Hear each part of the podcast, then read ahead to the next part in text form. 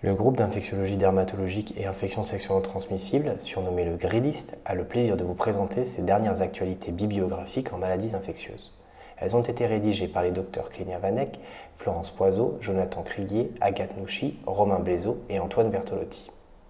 Évolution de l'excrétion virale et des récurrences après une infection génitale à HSV1. C'est un article paru dans le JAMA. HSV1 est impliqué dans une proportion croissante d'herpès génital. La fréquence des excrétions virales et des récurrences d'HSV1 dans la sphère génitale est très mal connue. Johnston et al. ont recruté et suivi prospectivement 82 sujets ayant une première manifestation d'herpès génital à HSV1 entre 2013 et 2018. L'âge médian était de 26 ans, 66% étaient des femmes. Lors de la première manifestation d'herpès génital, 42, 51% étaient séronégatifs pour HSV1, donc c'était une primo-infection. 23, 28% étaient séropositifs, même s'ils n'avaient jamais fait de manifestation génitale antérieure, et 17 avaient un statut indéterminé. 10 patients, donc 12%, avaient déjà eu des lésions d'herpès orales, dont 3 étaient pourtant séronégatifs. À respectivement 12 et 52 semaines de cette première manifestation, 2 et 1 sujet restaient séronégatifs, 9 et 2 sujets restaient indéterminés. Tous restaient séronégatifs pour HSV2 au cours de l'étude. Les 82 patients réalisaient des PCR génitales et orales tous les jours pendant le troisième mois post-infection génitale et 64 patients réalisaient à nouveau des PCR quotidiennes pendant le douzième mois post-infection. Durant le troisième mois, une excrétion virale génitale était détectée chez 65% des sujets, avec une réplication pendant 12% des jours en moyenne et avec des lésions chez 15% des sujets. Au niveau oral, 29% répliquaient, dont 2% avec des lésions. Durant le 12e mois post-infection génitale à HSV1, une excrétion virale génitale était détectée chez 33% des sujets, avec une réplication pendant 7% des jours en moyenne et avec des lésions chez 23% des sujets. Au niveau oral, 27% répliquaient, dont 5% avec des lésions. On en déduit que l'excrétion virale diminue au cours de la première année post-infection, cependant le risque de récurrence symptomatique ne décroît pas. Je rappelle, le risque de récurrence symptomatique était de 15% au cours du troisième mois post-infection génitale et était de 23% au douzième mois post-infection génitale.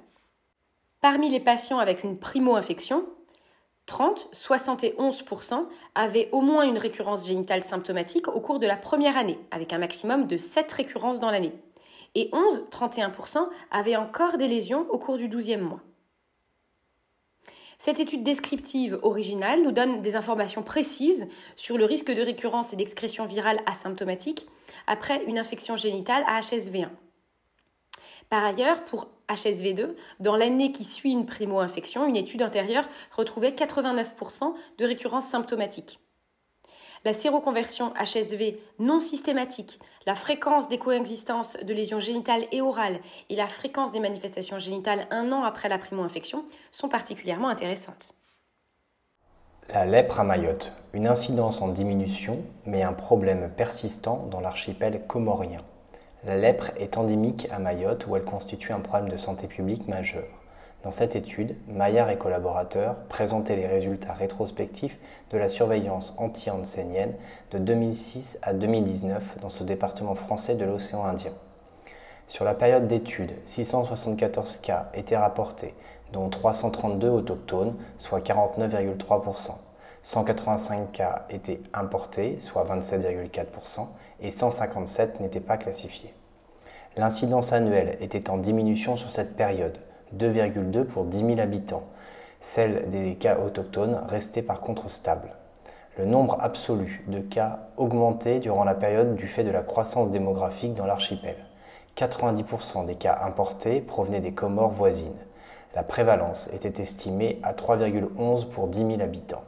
À noter, 19% des cas étaient détectés chez des enfants de moins de 15 ans et 50% des formes étaient multibacillaires, suggérant une forte circulation du bacille sur le territoire. Cette étude montre que malgré une diminution de son incidence, la lèpre reste très endémique à Mayotte, au-dessus du seuil de prévalence à savoir 1 pour 10 000 habitants, considéré par l'OMS comme un problème majeur de santé publique. Infection nécrosante des tissus mous, y penser c'est sauver. L'incidence des infections nécrosantes des tissus mous a augmenté ces dernières décennies, de telle sorte que tous les médecins seront amenés à voir au cours de leur carrière au moins un cas de ces infections potentiellement mortelles. UA et al. ont réalisé une revue de la littérature sur les infections nécrosantes des tissus mous des membres et abdominaux périnéales, dans l'objectif de proposer une approche pragmatique de prise en charge de ces infections, en particulier la reconnaissance rapide et l'initiation d'une prise en charge spécifique avec chirurgie exploratoire. Tout d'abord, les auteurs soulignaient qu'indépendamment des classifications existantes, l'étape la plus importante dans la pratique clinique consiste à différencier les infections non nécrosantes des tissus mous des infections nécrosantes des tissus mous. Dermohypodermite ou cellulite nécrosante, fascite nécrosante, myonécrose, tout site anatomique et agents microbiens confondus. Ces dernières partagent des caractéristiques physiopathologiques communes et nécessitent donc une approche similaire pour le diagnostic et la prise en charge, à savoir un débridement chirurgical précoce et une antibiothérapie à large spectre associée à des soins de support.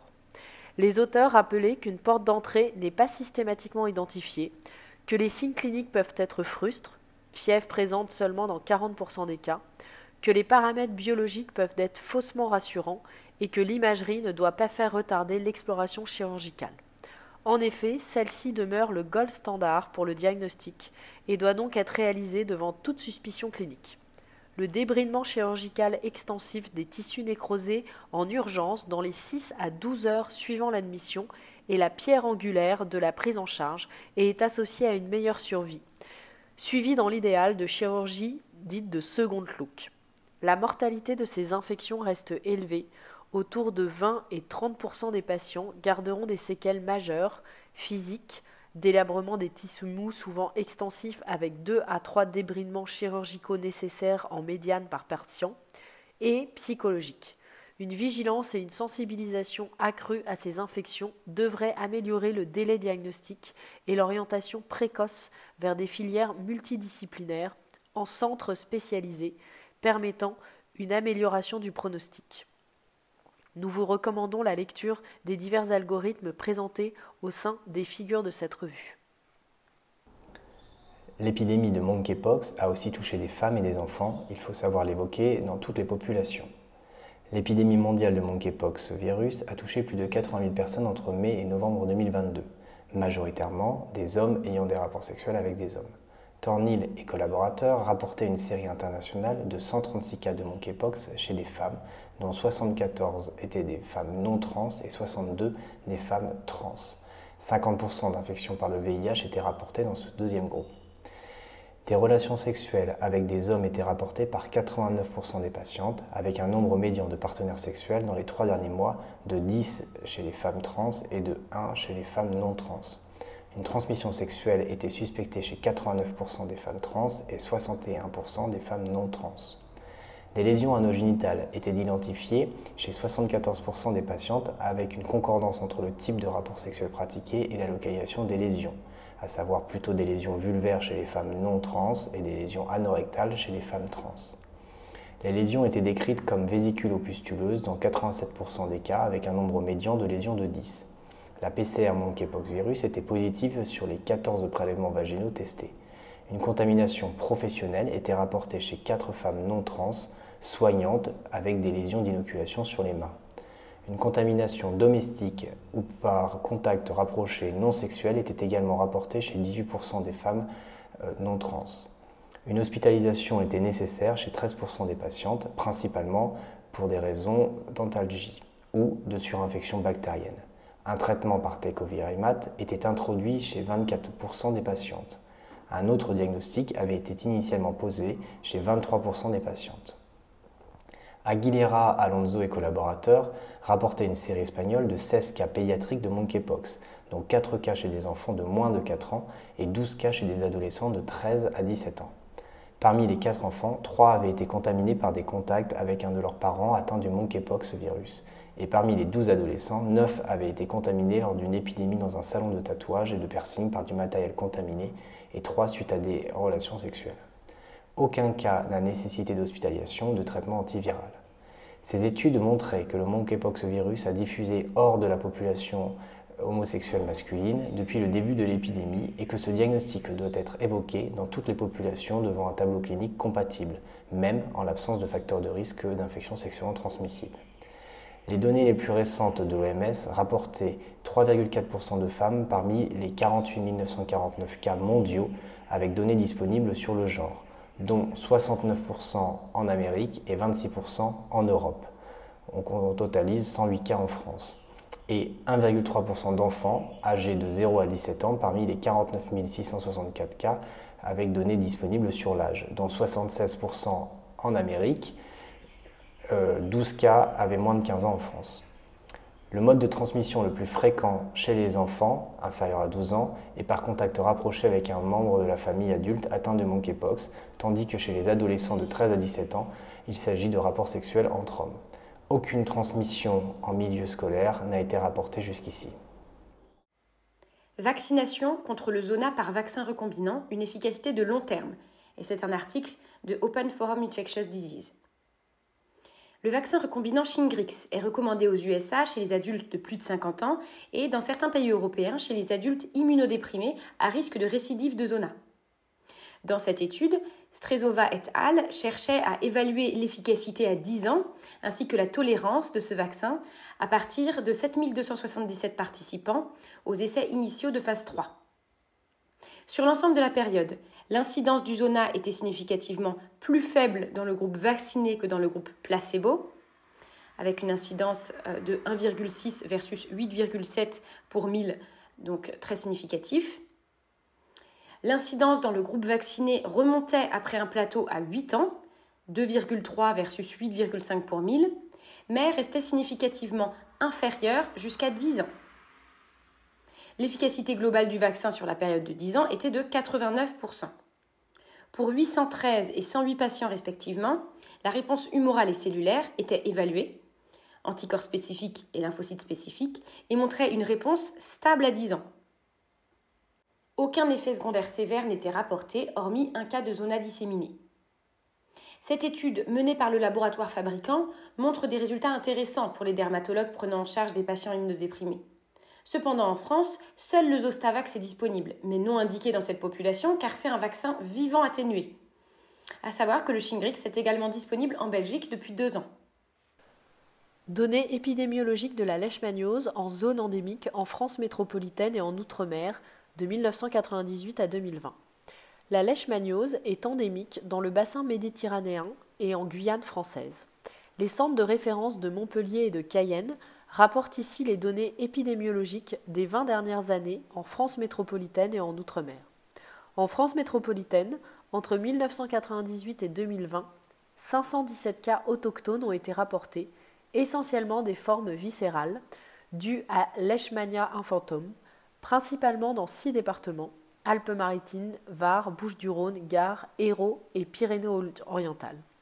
Ces patients avec leishmanium viscéral autochtone étaient immunodéprimés pour 45%, dont une majorité, 31%, par le VIH. Une diminution de ces cas autochtones était observée, avec une incidence passant de 0,48 cas pour 100 000 habitants par an en 1999 à 0,1 cas pour 100 000 habitants par an en 2017 les progrès de prise en charge des patients vivant avec le VIH et une meilleure lutte contre les réservoirs canins de leishmaniose expliquent probablement en partie cette diminution de cas autochtones de leishmaniose viscérale. Concernant les 1725 cas rapportés, 50% venaient du Maghreb et ils se présentaient pour 89% sous une forme cutanée, avec dans 80% Leishmania major identifié. Leishmania guyanensis était le plus souvent identifié, dans les cas importés du Nouveau Monde. Une augmentation de ces cas importés était notée, de 59,7 cas par an dans les années 2000 à 94,5 dans les années 2010. En Guyane, entre 2003 et 2020, 4126 cas de leishmaniose étaient rapportés, soit une incidence de 103 cas pour 100 000 habitants par an, avec une variabilité selon les années, 54 en 2004, 198 en 2006, peut être due en partie aux variations des précipitations. Aucun cas de leishmaniose viscérale et 7 cas de leishmaniose muqueuse étaient rapportés. Leishmania guyanensis était l'espèce la plus fréquente, 85% des cas. Les cas étaient plus fréquemment localisés à l'intérieur des terres et le long des deux principaux fleuves, comparés au littoral. Des cas sporadiques étaient rapportés en Martinique, 4 leishmanioses cutanées, 2 leishmanioses viscérales, et en Guadeloupe, 3 leishmanioses cutanées, 1 leishmaniose viscérale. L'évolution des caractéristiques épidémiologiques de la leishmaniose en France démontre l'importance de la déclaration des cas et de la poursuite de sa surveillance.